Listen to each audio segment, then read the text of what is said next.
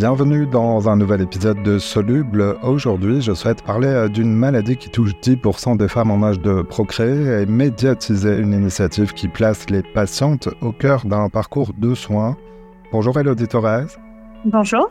Tu es la fondatrice de M contre l'endométriose, une association qui œuvre pour euh, l'information, la communication et la prévention autour de cette maladie euh, chronique et qui s'adresse aussi bien aux professionnels de santé euh, bah, grand public. On, va donc parler de l'endométriose et d'un projet d'éducation thérapeutique du patient. On va voir qu'est-ce qui se cache derrière cette expression. Euh, c'est un projet qui a été lancé euh, pour la première fois dans ta région, la région Centre-Val de Loire, près de Montargis. Un projet en lien avec l'Agence régionale de santé et ton association. Mais d'abord, les auditrices et les auditeurs fidèles de ce podcast le savent, on adore commencer nos épisodes par un, bout de l'histoire de nos invités. Elodie, euh, tu, n'es pas une professionnelle de santé, mais tu t'es engagée pour euh, porter la voix des patientes souffrant d'endométriose. Euh, peux-tu nous dire pourquoi? Alors effectivement, moi je, je, suis atteinte d'endométriose depuis l'âge de mes 14 ans, donc j'ai 33 ans. Donc ça fait presque 18 ans que je vis avec euh, cette maladie. Euh, néanmoins, je l'ai découvert euh, qu'à l'âge de mes 21 ans. donc pendant toutes ces années, j'ai souffert un petit peu en silence, sans trop savoir ce que ce dont je souffrais. et donc voilà, j'ai en 2016 créé l'association M contre l'endométriose parce que euh, ben, je ne voulais pas que les prochaines euh, qui seraient diagnostiquées se retrouvent dans le, dans le même cas de figure que moi. Euh, on est quand même enfin, l'endométriose touche une à deux femmes sur dix, donc c'est entre 1,5 et 2 millions 5 de femmes en France concernées par cette pathologie, donc je suis pas la seule.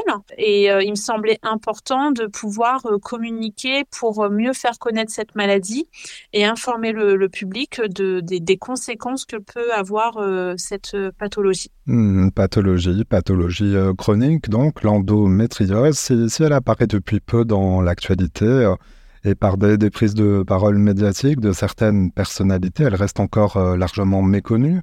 Mm. Comment décrire cette maladie?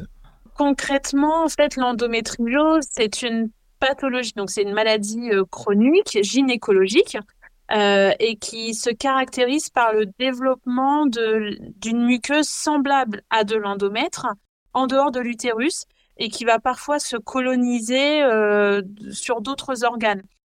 Et donc, du coup, des fois, on a des fragments qui viennent se déposer sur les ovaires, la vessie, le rectum, le péritoine.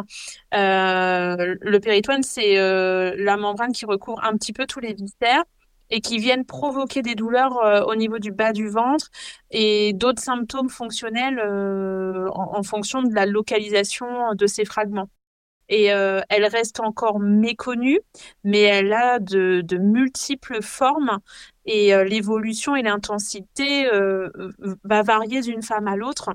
Et son diagnostic, il reste encore trop souvent tardif parce qu'on on, on, parle encore de 7 ans euh, en moyenne pour qu'un diagnostic soit posé. On parle même d'errance diagnostique, donc 7 ans en moyenne, comme tu le disais.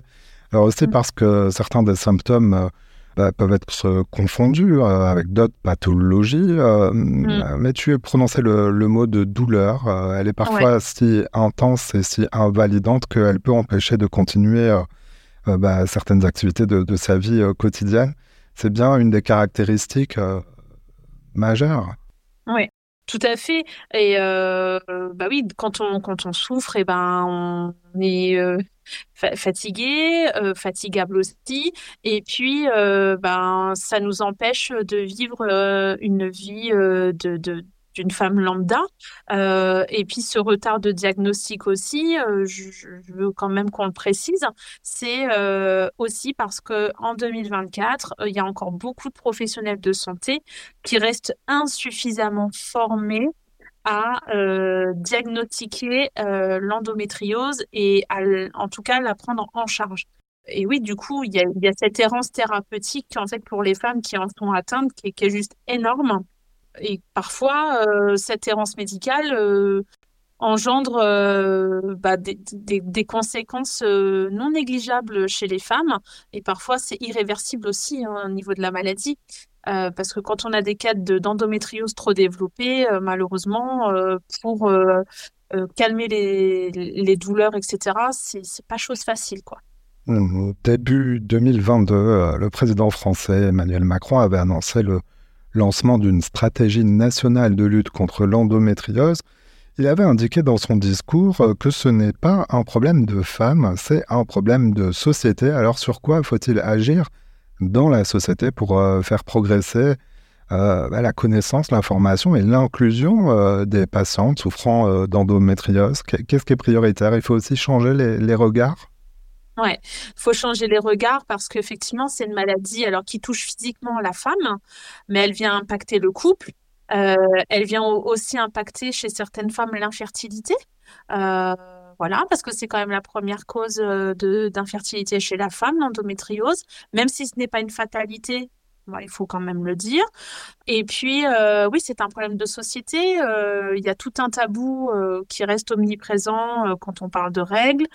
ça a un impact sur bah, la vie intime, la vie professionnelle, la vie sociale. Donc, ben, ça ne peut qu'être un sujet euh, à, mettre sur euh, la place publique, hein, parce que on ne doit pas taire en tout cas les symptômes liés, euh, liés à, cette, à l'endométriose.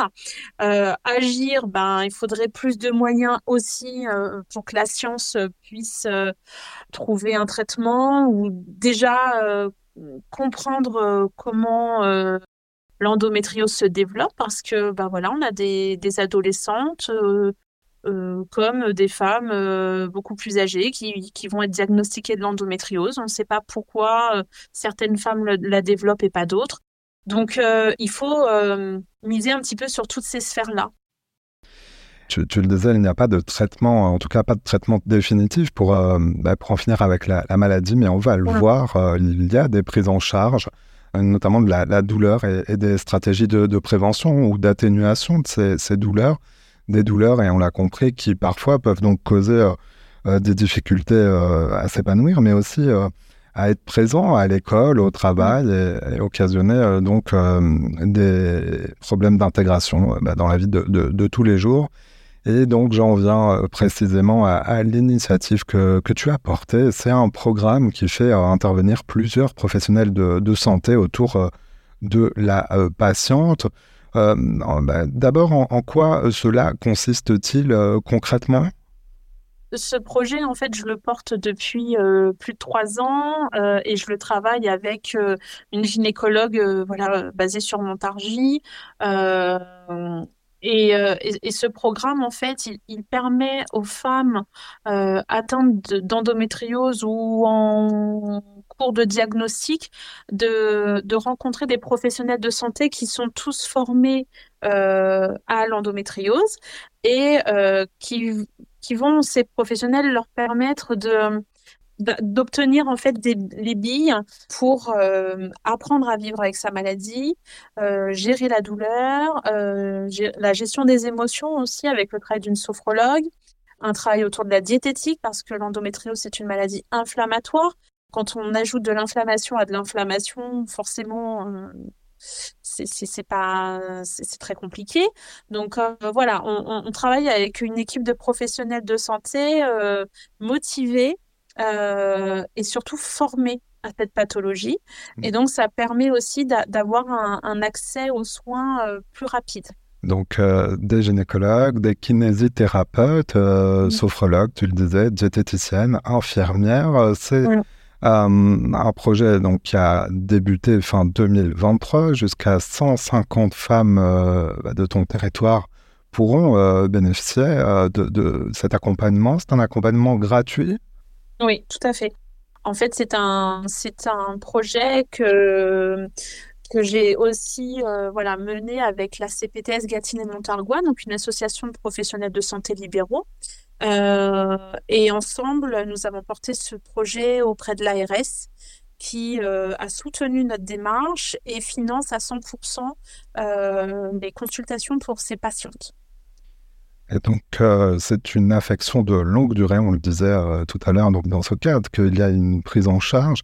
Pour aller plus précisément sur les notions annexes à la santé gynécologique en elle-même, pourquoi est-ce important, tu le disais, pour réduire l'inflammation, d'avoir une approche avec la diététique également? Est-ce que tu peux nous, nous en dire un peu plus?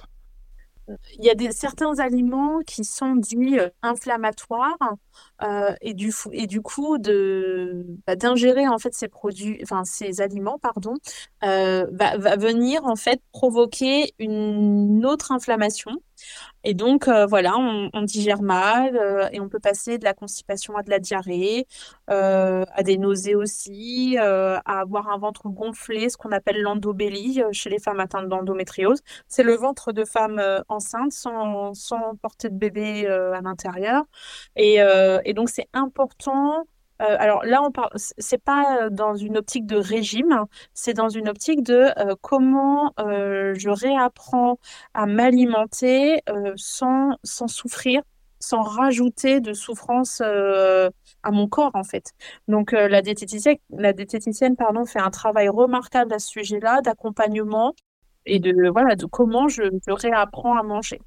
Alors, c'est un projet, donc là, tu es en région euh, Centre-Val de Loire. Il y a des initiatives euh, similaires euh, dans d'autres endroits de, France hein, qui commencent à éclore aussi. Je mettrai certaines adresses dans, la description de, cet épisode. Donc, ce sont des programmes d'éducation thérapeutique du patient. Ça s'appelle comme ça dans le jargon euh, médical. Euh, un mot euh, plus largement de la notion dont on entend parler de plus en plus, et notamment depuis que l'Espagne l'a mise en place. L'Espagne a mis en place un congé menstruel pour tenir compte notamment des patientes qui souffrent d'endométriose.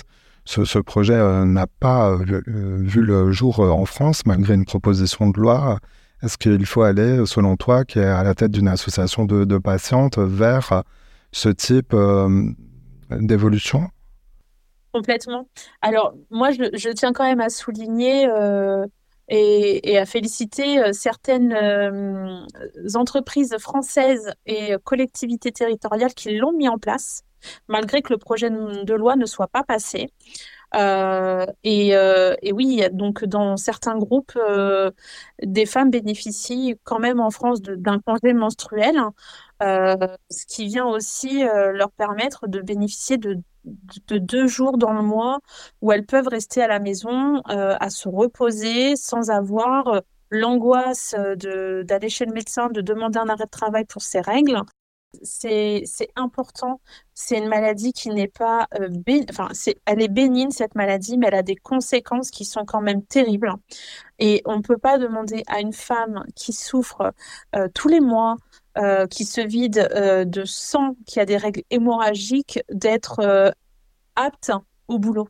C'est juste pas possible. donc, moi, je félicite en tout cas ces entreprises et collectivités qui l'ont déjà mise en place.